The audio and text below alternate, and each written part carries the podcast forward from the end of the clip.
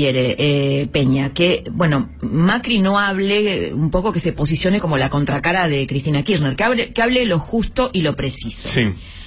¿Por qué está tan agradecido Macri con Peña? Porque Marcos Peña junto con Durán Barba logró algo fundamental. Logró quebrar el rechazo del 65% de los argentinos tenía con Macri en el 2006. En el 2006 el 65% no lo hubiese votado jamás. No lo hubiese votado jamás, no solamente no lo hubiese votado jamás, sino que tenía muy mala imagen, que eso te pone un techo de acero para ser presidente. Lo veían como un empresario de derecha, como un niño rico, bueno, como un hombre no representativo de las mayorías populares. Marcos Peña con su estrategia comunicacional, junto con Durán Barba, logró convertirlo en un presidente o en un líder de centro, moderno y eh, de algún modo eh, es moderado, ¿no? Desarmar esa, esa figura que lo pegaba al padre, a Franco Macri. Como dice Durán Barba, a Macri no hay que definirlo en términos ideológicos, sino cronológicos, ¿no? Sí. Macri es un presidente moderno, así logró posicionarse. La cuestión, y aquí entra el tema del sucesor, es que Macri dijo en campaña que solo va a ser un mandato, solo él va a encarnar un mandato que va a poner a la Argentina en la senda de la prosperidad y que después se va a correr un costado y que le va a abrir la puerta a nuevas generaciones. En este marco, hay versiones fuertes en el gobierno de que lo estaría preparando a Marcos Peña para que lo suceda. Eso también lo diferenciaría radicalmente de Cristina Kirchner, que en más de 10 años de gobierno no logró construir ningún del- delfín, en parte por su propio narcisismo político. Claro. No dejaba que nadie se luciera. Una Bueno, esa fue una de las grandes críticas que tuvo también. Sí, y eso fue de alguna manera lo que terminó sepultando su proyecto político, ¿no? El hecho de querer estar siempre en el centro de la escena y no dejar que otro Claro. creciera, bueno, hizo que eh, finalmente el kirchnerismo a su fin. En realidad, bueno, no se sabe si el poder va a lograr encandilar a Macri como sucedió con sus antecesores y, y- y eso le haga revisar su idea de ir por, por un solo mandato, pero por ahora está tanteando la idea de que Peña sea su delfín, lo que ya le genera una tensión con otros dos posibles sucesores de Claro, Macri, ya genera como- internas. Ya genera internas, exactamente, aunque eso no sea formal ni mucho menos, es algo ultra, súper secreto.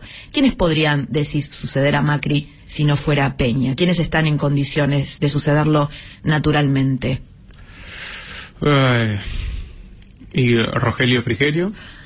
No, en realidad eh, Rodríguez Larreta, que, Bueno, que Rodríguez dirige Larreta, un, sí, un territorio, y Vidal ¿no? para y Vidal, claro. exactamente, los dos que, que, Los dos que tienen más poder, que eh. lideran los territorios más importantes de la Argentina y los que están con, con Macri desde siempre. Peña fue quien, por ejemplo, trajo a Gabriela Michetti al lado de Macri. Eh, pero Peña no tiene territorio, como si lo tienen María Eugenia Vidal y, eh, Larreta, no tiene carisma, como tiene Michetti, pero bueno, lo que tiene es que su principal activo, digamos, político, es la confianza que Macri tiene en él, que lo transforma en el principal consejero y en el cerebro de su discurso y en la estrategia política del gobierno. Pero bueno, la verdad que la vida da muchas vueltas, la vida política, porque eh, Peña, que inicialmente fue, fue muy resistido por Macri, y quien lo, eh, digamos, Peña era resistido con Macri, eh, resistido por Macri, que de hecho lo, tenía en la legislatura, y Gabriela Michetti, que eran muy amigos en ese momento, de algún modo le creó el cargo de secretario de gobierno, y es ahí cuando, eh, cuando Marcos Peña viene al Ejecutivo porteño, estamos hablando de los años en los cuales eh, Macri era jefe de gobierno, y de algún modo, bueno, hizo un, un trabajo muy, muy fino al lado de Macri, un muy buen trabajo al lado de Macri, eh, empezó a trabajar en el área de, de comunicación y fue ganando espacio. Yo me acuerdo a los 34 años que tenía Marcos Peña cuando, cuando Macri fue reelecto, ya tenía canas. ¿No? Era un joven con canas. Eh, fue el autor... De- después del segundo mandato de Macri en la ciudad es cuando se empiezan a acercar. Eh, eh, en realidad era antes. Lo que pasa es cuando, cuando Macri gana eh, por segunda vez en la ciudad, lo hace subir a Marcos Peña y le dice y le dice a la gente, bueno, le, le dice quién es Marcos Peña, que era muy importante al lado de él, que era uno, que a pesar de su juventud, era uno de los padres del PRO. Y le dice esto porque hay una historia ahí, que enseguidita te cuento. Pero antes te quería contar esto. Eh, Peña, que era muy amigo de Gabriela Michetti, en Sí. realidad fue el autor intelectual de que Michetti se fuera a diputados, la manda a diputados, que es lo peor que le pudo haber pasado a Gabriela Michetti, porque desapareció políticamente, y después quiso que fuera a la provincia de Buenos Aires, ¿te acordás? Cuando ella quería ser jefa de gobierno, esto pasó el año pasado. Sí. En una palabra, Gabriela lo promovió a Marcos Peña y él la limitó.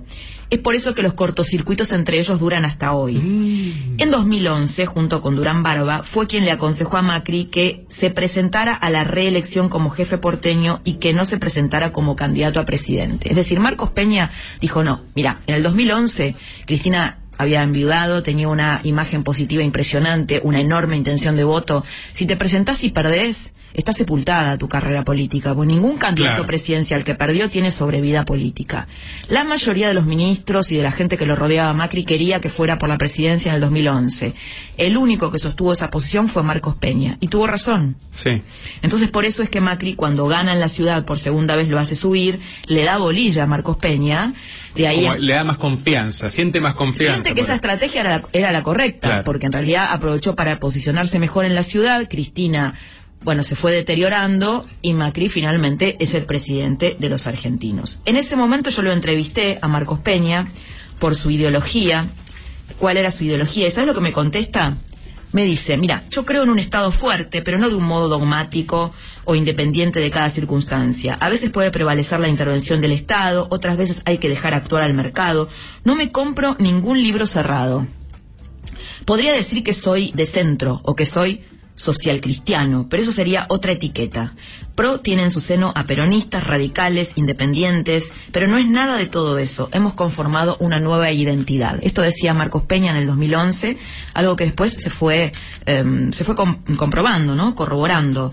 Estudió en la escuela de Champañán, se recibió de politólogo en la Universidad de Itela, eh, como te contaba antes, es el que le dice a Macri que hable poco y en pocas ocasiones. La frase que usa es esta, no hace falta que hables, el que habla es el gobierno.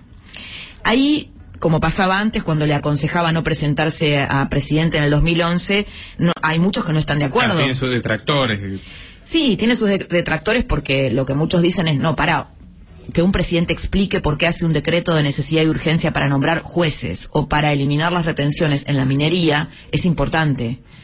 tiene que hablar más, tiene que explicar.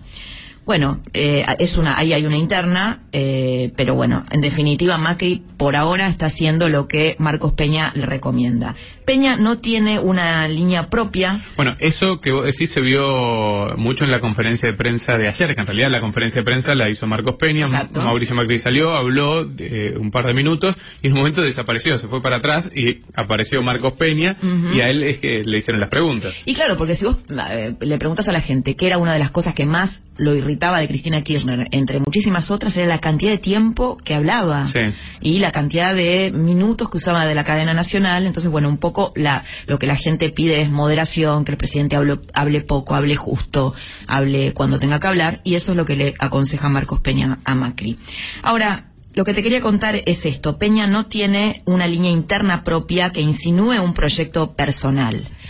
Entonces, uno se puede preguntar, ¿tiene ambiciones propias? No y quedan expuestas sus, ambiciones en un libro que se llama Cambiemos, que escribió un colaborador suyo, Hernán, eh, Hernán Iglesias Ilia. Y este libro, ¿sabes lo que cuenta? ¿Qué cuenta? Dice que cuando Marcos Peña eh, mm, están en la campaña última, eh, ¿te acordás que era el que decía que no había que aliarse con Massa, que había que presentar una fórmula pura de Macri con otro más? Y en realidad lo que quería era presentarse él como vice. Mm. Y que cuando eso no sucedió, tuvo una enorme decepción. Esto lo cuenta el propio Hernán Iglesias Ilia, que es una persona hace unos días contando de la comunicación sobre, sobre, este libro, sobre de la campaña americana. Habla de la campaña y cuenta esta historia. Bueno, eh, algunos, tanto en la oposición como en el peronismo, le achacan falta de cintura política, dicen que es un buen jefe de campaña, pero que le falta mucho para ser un buen jefe de gabinete, lo responsabilizan por los problemas políticos que tuvo el gobierno en sus dos meses de vida, dicen que una cosa es gestión y otra cosa es comunicación, pero lo cierto es que por ahora Peña, como te contaba antes, Guido, goza del enorme poder que le da el manejo de la relación con los medios. Peña regula y las apariciones de Macri en los medios y la inversión en las redes sociales, que son dos insumos valiosos para construir su propia candidatura. Así que bueno, si Macri dice en la intimidad que Peña, a pesar de su juventud, es uno de los padres de PRO, habrá que ver si también es su continuador.